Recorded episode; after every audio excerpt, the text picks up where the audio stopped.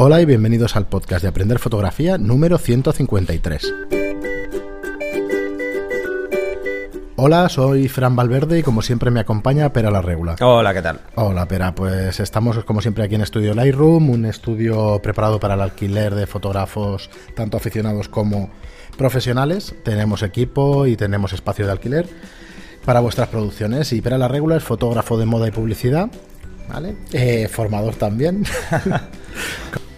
Con más de 180 talleres y más de... No, no, hago más cosas, de eh. 2.100 alumnos. Pues dinos, dinos. No, no, bueno, hago más cosas, pero, pero en Bueno, casa. pero- Cocino. Ah, vale, vale. Hago cosas de estas.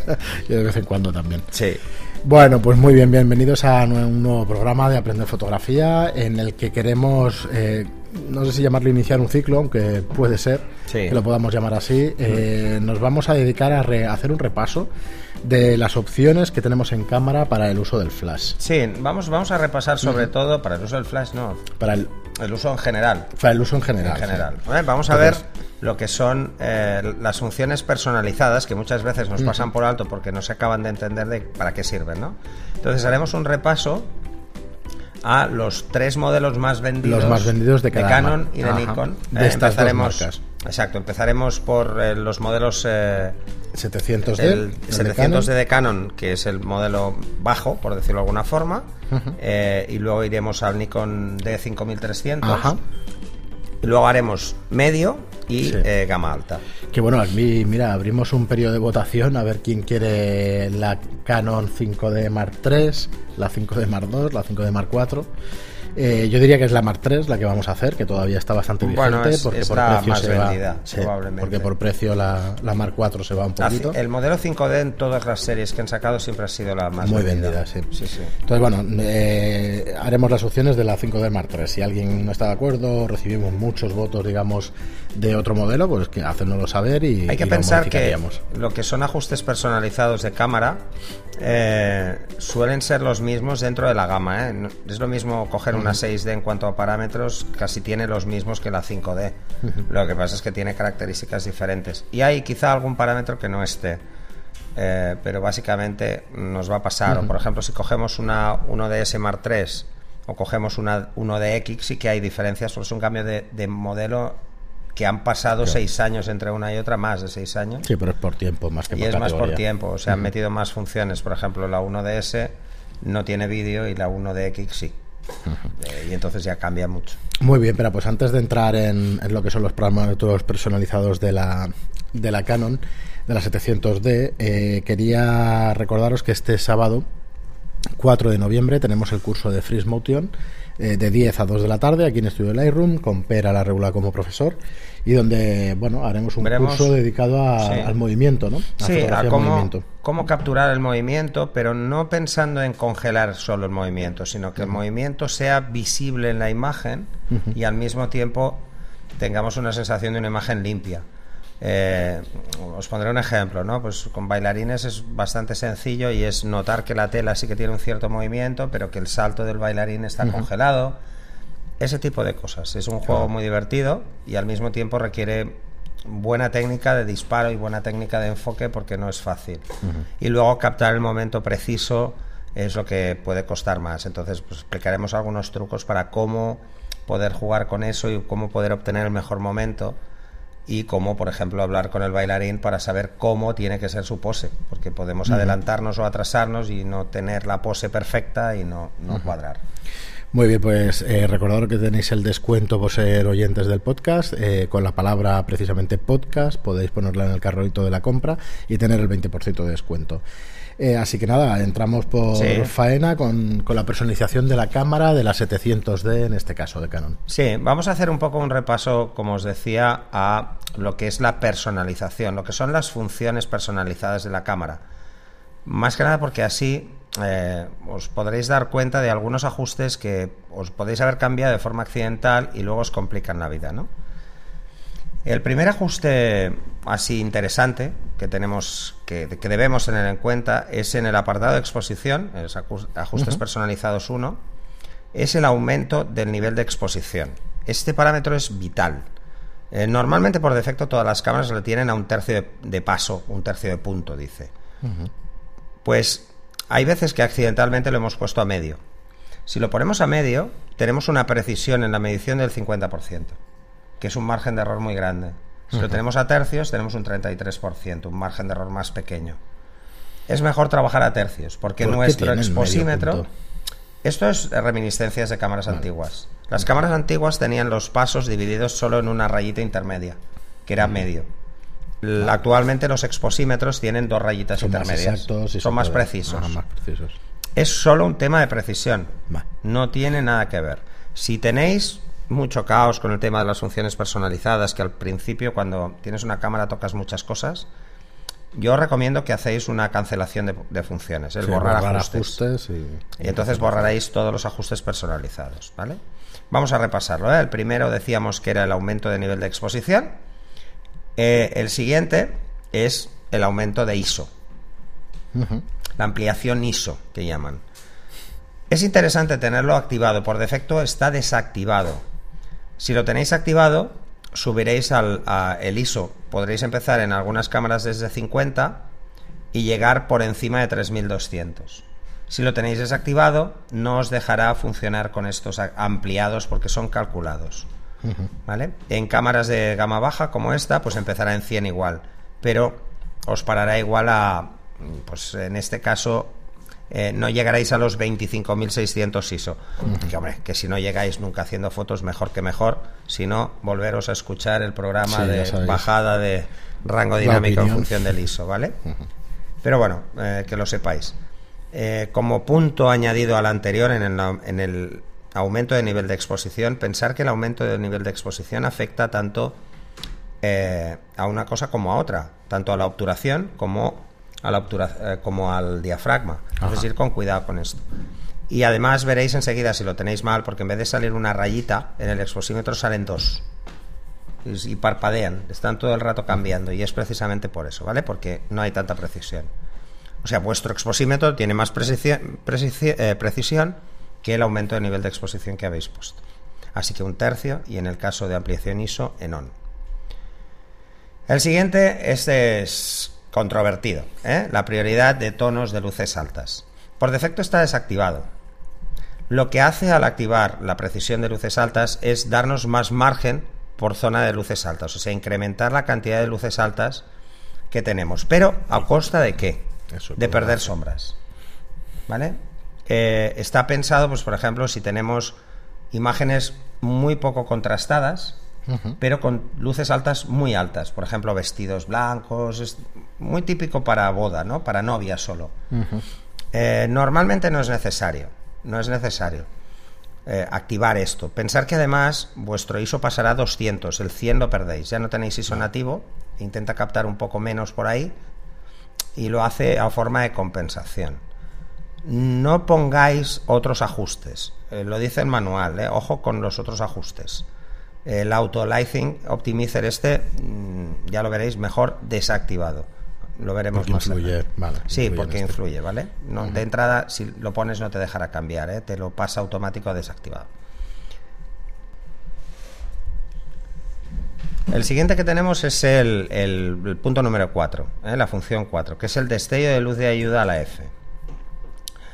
¿Esto qué hace? Esto lo que permite es que si tenemos un flash incorporado en la cámara o bien tenemos un flash externo, emita una luz de ayuda para ayudarnos a enfocar. No es que salte el flash, sino que simplemente lo utilizará como ayuda a la F.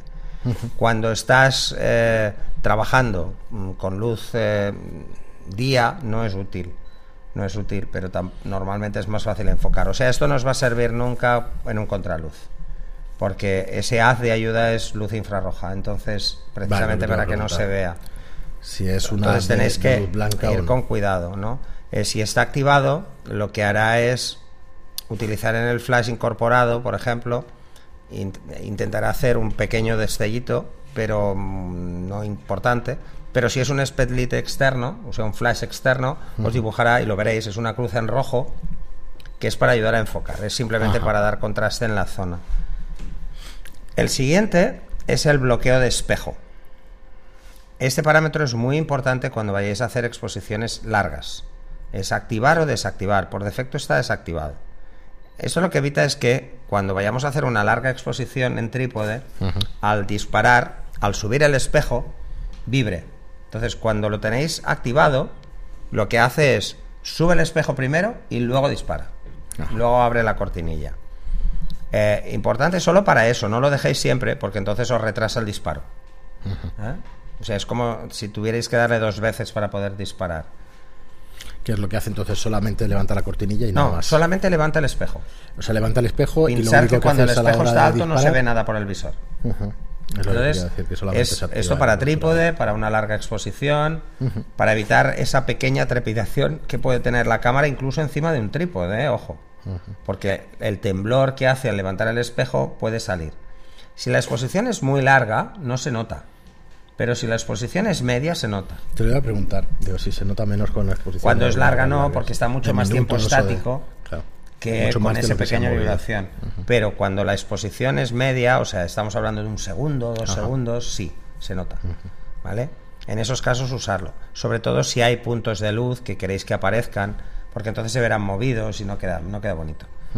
Depende también de cómo sea eh, vuestro trípode, de lo estable que sea y de cuánto eh, absorba esa vibración en el caso de que la hubiera. Pero es bueno hacerlo siempre. El siguiente sería el disparador y el bloqueo AE. Con esto creo que tienes una pequeña cruzada. Sí. Este sí. Bueno, el bloqueo AE, hay que entender lo que es. El bloqueo de, de la apertura en la exposición es básicamente es jugar con, con bloquear la medición. ¿Para qué sirve esto? A ver, si vais a disparar en manual no sirve para nada. Para nada en absoluto. Entonces aquí lo que estamos diciendo es ¿qué vamos a hacer? Bloqueo AE, bloqueo AF, bloqueo AE sin bloqueo AF, etcétera, ¿vale? Entonces, vamos a entender primero qué es esto del bloqueo AE. El bloqueo AE se utiliza el asterisco. ¿Y para qué sirve? Pues yo, por ejemplo, estoy trabajando en, en, en TV o en AV, Ajá. hago una medición, pensar que es un programa semiautomático, y si varío el encuadre, cambia la medición. Te va- sí. ¿Eh? Yo puedo haber compensado en más uno en un encuadre, y luego resulta que reencuadro y ya tengo otra medición y sigue la compensación en más uno y probablemente esté mal. Pues el bloqueo AE se utiliza precisamente para bloquear la medición, para que no cambien los valores de exposición, aunque varíe, el- mueva la cámara. Entre el momento en el que mido y el momento en el que disparo. ¿Tiene duración o Sí. es hasta que disparas? Tiene 10 segundos, me parece, ¿no? Depende. O sea, Depende. cada cámara es un poco. En esta no sabría decirle, pero suele estar entre 3 y 7 segundos. Nosotros sí, de- Vale. ¿Vale? O sea, es algo que hay que hacer rápido. En las cámaras profesionales es muy rápido y en las cámaras de iniciación o más bajas suele ser un poco más, más lento, ¿no? Entonces muchas veces le daréis al asterisco sin daros cuenta Y dices, hostia, no y me ha dices, hostia, no, he hecho nada y, y, bueno. Entonces, pensemos en eso. Hay diferentes funciones dentro de esto. La primera es AF y bloqueo AE. Es el estándar, esa es la normal. Yo hago AF, el AF y el bloqueo no tienen nada que ver. ¿Vale? El siguiente, eh, cuando quieres hacer, y además lo explica bastante bien, ¿eh? Una me- un enfoque y una medición por separado. O sea, quiero enfocar un lado, pero quiero medir otro. Es para hacer enfoque y reencuadre. Es el asterisco. En este caso, mm, va a funcionar también con el punto anterior, pero este sería el ideal. Si eso lo vamos a hacer mucho, porque trabajamos mucho en, AV y en TV. Si no trabajamos mucho en AV, en TV o en P incluso, Sí, no sé. mejor no tocarlo. Luego tenemos el, el tema de, de cómo utilizar el enfoque para mm, jugar mm, desvirtuándolo de la medición, ¿vale? Por ejemplo, que estemos enfocando y pase algo por delante y el foco se vaya en el momento de tomar. Como estamos en AF, cuando apretamos hasta la mitad te está enfocando. Sobre todo si estamos en servo, sigue enfocando. Y en- entre el momento del enfoque y el disparo puede haber pasado algo por delante y el foco se iría ahí. Bueno, pues aquí lo que le estamos diciendo es que no lo haga. ¿Vale? O sea, que no nos haga esto. Pues un poco. Va. Como cambiar el modo AF y ya está, ¿no? Pero- Sí, es cambiar. No, pero bueno, a veces puede, Sí, a pasar. veces puede pasar, Lo que sí. pasa es que este tipo de parámetros es muy difícil preverlos de forma genérica. Ya, esto me puede pasar una vez, pero tocar este parámetro para siempre, para nunca más cambiarlo, no es muy interesante. Entonces, muchas cámaras permiten hacer grabaciones de ajustes personalizados, que os los podéis grabar en la tarjeta SD eh, o en la Compact Flash, depende de la cámara que tengáis. Y esos, cargar unos o cargar otros. Por ejemplo, haceros uno pues para deportes y otro para mm, reportaje Sí, estándar. reportaje, y entonces tú cargas el que quieres, ¿no? Eh, la mayoría de cámaras además tienen los, los programados que son el C1, el C2 y el C3. Esos son para esto, para guardar diferentes configuraciones de ajuste. Y lo que Ese guarda es te los guardas en las tarjetas. en la tarjeta. Exacto. O sea, en las cámaras profesionales de gama alta te los puedes guardar como Es que archivo. ya no hay ni C1 ni C2. Sí, ni sí C3, que ¿no? hay. Sí lo que, hay, pasa es que va por internos, dentro. está en el sí, menú. lo cargas tú desde el menú. Ajá. Entonces, como más, bueno, puedes organizarlo un poco Ah, mejor. me servirá a mí también para repasar, porque ahora veremos esto que es más de iniciación, el- la Sí. cámara media y la Entonces otra. ahí, eh, veremos todas las, las diferencias entre una cámara En y esta otra. cámara pues tenéis esos valores, ¿no? Tienes el C1 y el C2. Recordad que estamos hablando de la Canon 700D, que yo sé que a veces se nos Sí. va un poco esa actuación y no repetimos los nombres de las Vale, cosas. y el siguiente, que es el que dice AE, AF sin bloqueo AE, quiere decir que cuando le demos al asterisco lo que estamos es jugando con el, con el enfoque, básicamente, ¿vale? Es, es simplemente para iniciar o detener la, la función de servo. Es este como es el que le tenía. si los tuviéramos cruzados, el botón del, del disparo y el botón de enfoque. Esto es porque esta cámara no tiene el botón AF on, Vale. ¿vale? Esto es para desasociar el botón de enfoque al de disparo. ¿Qué sentido? Esto solo, tiene útil, solo es útil en deportes con servo. O sea, si vais a hacer deportes con servo, correcto. sí. Porque eso qué quiere decir? Que yo puedo estar aguantando el asterisco para que no deje de enfocar y voy disparando. Y me olvido. Ya está. De la otra forma, cada vez que enfoco y disparo, Tienes que volver a pierdo el enfoque. O sea, el enfoque puede perderlo. Entonces es una forma de ir más rápido y tener un dedo ocupado en disparar y otro dedo ocupado en... Solo va bien, insisto, solo va bien Claro. con servo, por lo tanto no hay ni enfoque reencuadre y tal. Si activáis este parámetro y no vais a usar el servo, os vais a complicar la vida. Ya sé que en muchos foros la gente lo desasocia y hace estas cosas, pero eh, si no tenéis grip y hacéis un enfoque reencuadre con el asterisco, eh, el pulgar os dará en la frente y no tendréis margen de maniobra porque tendréis que flexionar el pulgar para apretar. O sea, cuantos menos dedos estén sobre el panel, mejor. ¿Vale? Pues poco más. El siguiente es asignar el botón set. Esto parece una tontería, y en- pero va muy bien. Os diré yo cómo lo tengo, eh, porque esto desde hace ya unas cuantas versiones de cámara lo han más o menos igualado y está francamente, es francamente cómodo. Aquí lo que podéis poner es en, el- en la rueda central, en la rueda de cambiar, pues tenéis un botón que pone set, que es justo en el centro. Podéis ponerle lo que queráis. Por defecto no tiene nada. Nada. Es, no hace nada. Eh, veréis que hay varias opciones. A mí la más interesante es ISO. Es lo que iba Yo la tengo en el punto 5. Entonces, la tengo en el punto 5. Entonces, sin levantar de mirar el visor, veo que tengo que cambiar el ISO. No tengo sí. que girar la cámara, darle al botón de ISO y girar la rueda. No, le doy al set y ya la rueda central Mm. me sirve para cambiar el ISO directamente. Es muy útil para cambiar el ISO. Imaginaros que estáis eh, en la calle y resulta que estáis haciendo fotos, necesitáis obturaciones medianamente altas y estáis haciendo fotos al sol y no hay problema, podéis subir la obturación porque hay, pero luego de golpe os tenéis que ir a la sombra.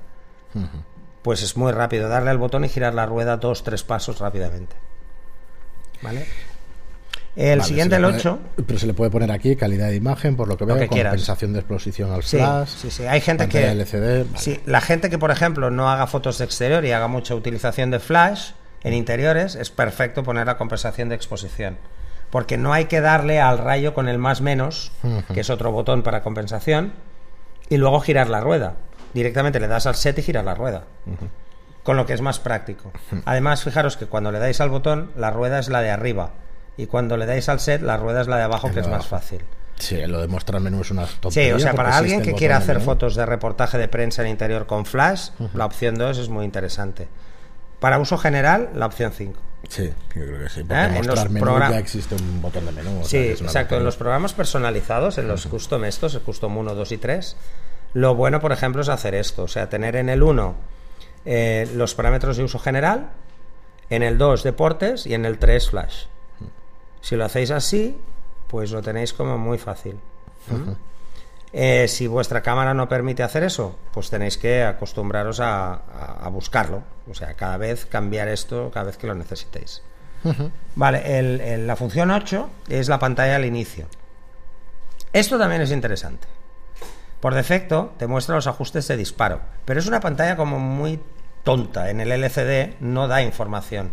Te dice cosas como el perfil de color y este tipo de cosas que Sí, son poco útiles. Eh, lo ideal es poner aquí los ajustes previos de pantalla. Entonces, cuando le dais al botón info, eh, la cámara lo que os va a enseñar es la información de disparo.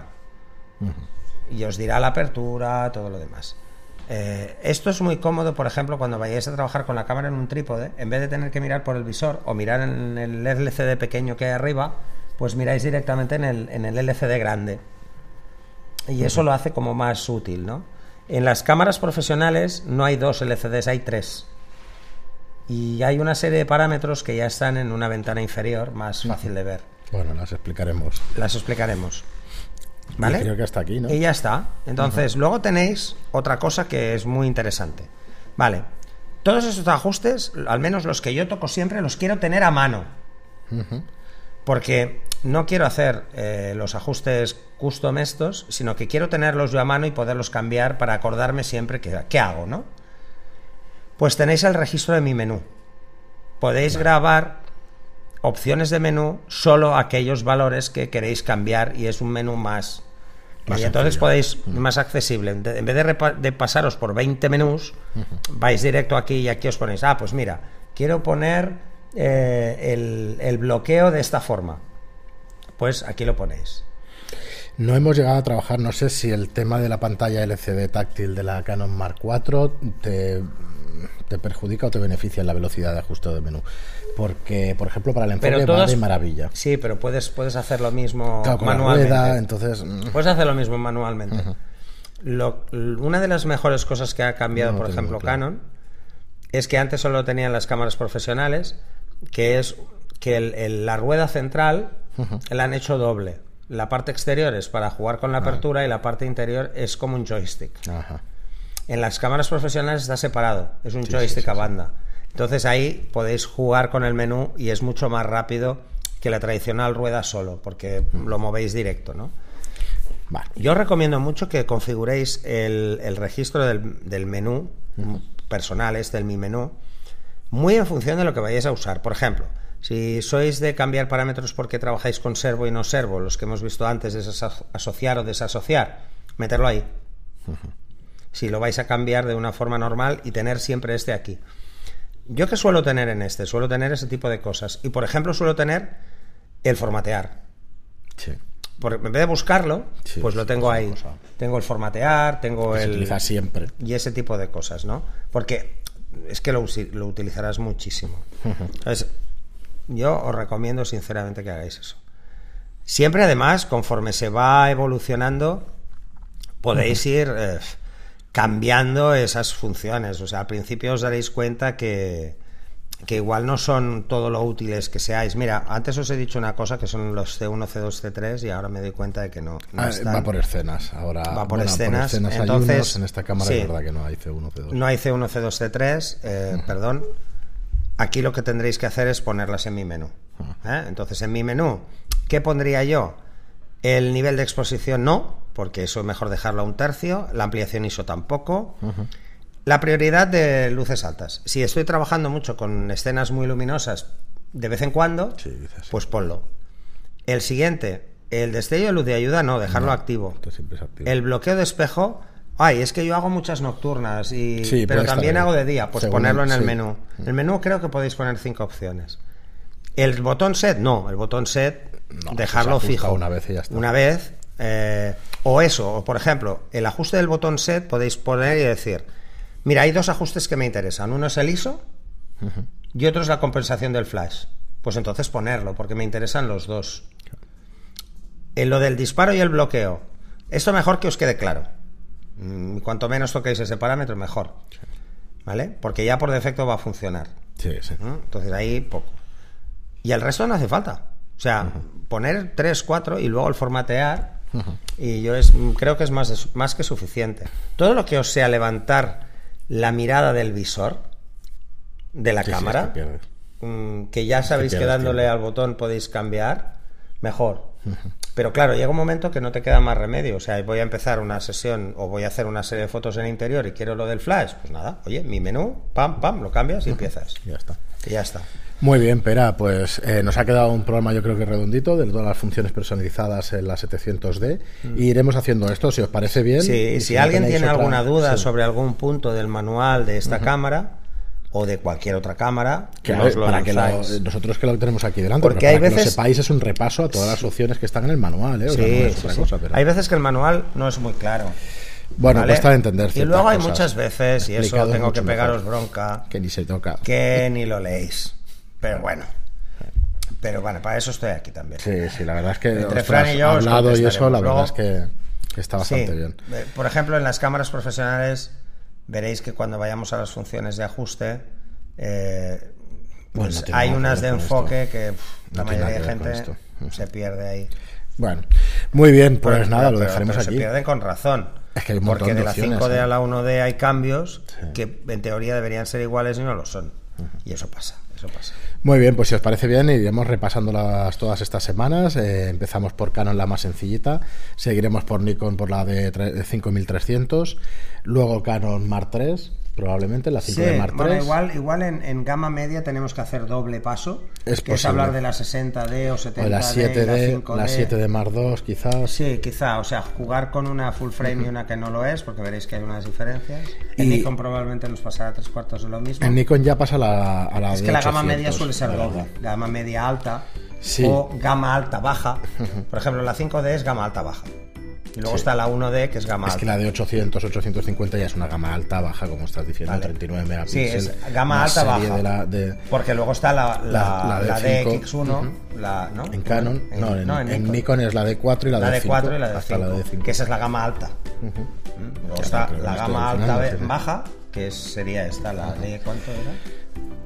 La de 800, La 850. 800, Empezó por la 700, con full frame ya, de 700, 750 y 800 y 850. Cualquiera Yo- de las cuatro son una maravilla. Pero... Yo, yo con tantos dígitos me vuelvo loco. Sí, sí, sí, yo también, ¿eh? Y en Canon me pasa exactamente lo mismo. Mira, nos Antes- servirá también para repasar Antes me modelos y sabía, eso. me sabía prácticamente hasta la página de algunas cosas, un montón Bueno, de es que ahora ya no. hay tal cantidad de modelos en el mercado ya que, que parece que no, pero que cuesta. Y, y una Además, vez que los pasan 10 matices años son muy pequeños a la hora Sí. de... ¿Con cuál me quedo? ¿Con el modelo anterior? Que tiene No, no, seis es que- meses. Espera, que no es coña, o sea, llevamos 12 años reales en el digital. Sí, y ha- y ha sido Entonces, claro, brutal.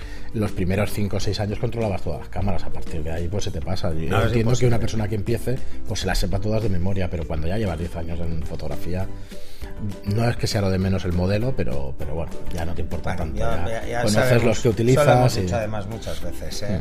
O sea, mm, compraros la mejor cámara que podáis. que podáis y ya está. Pero y luego no hace falta cambiarla objetivos. cada dos por tres. Y luego invertir en objetivos, que es donde realmente se nota la diferencia. Muchísimo más. Muy bien, pues nada, volver a recordaros que si queréis eh, participar en el, en el curso de fotografía Freeze Motion el sábado por la mañana, el 4 de noviembre, todavía nos quedan plazas. Eh, y, y nada más, saber que, que, bueno que estamos aquí para cualquier duda que tengáis, que el programa del viernes será de preguntas, de vuestras preguntas, que tenemos acumuladas algunas, y que nos deis opinión sobre este ciclo de, de menús personalizados en cámara y que nos ayudéis, como siempre os pido, con si os gusta el contenido, pues que nos ayudéis con una reseña de 5 estrellas en iTunes y un me gusta o un comentario en iVoox. Así que muchísimas gracias por escucharnos y hasta el próximo programa. Hasta el siguiente. Hasta luego, Pera.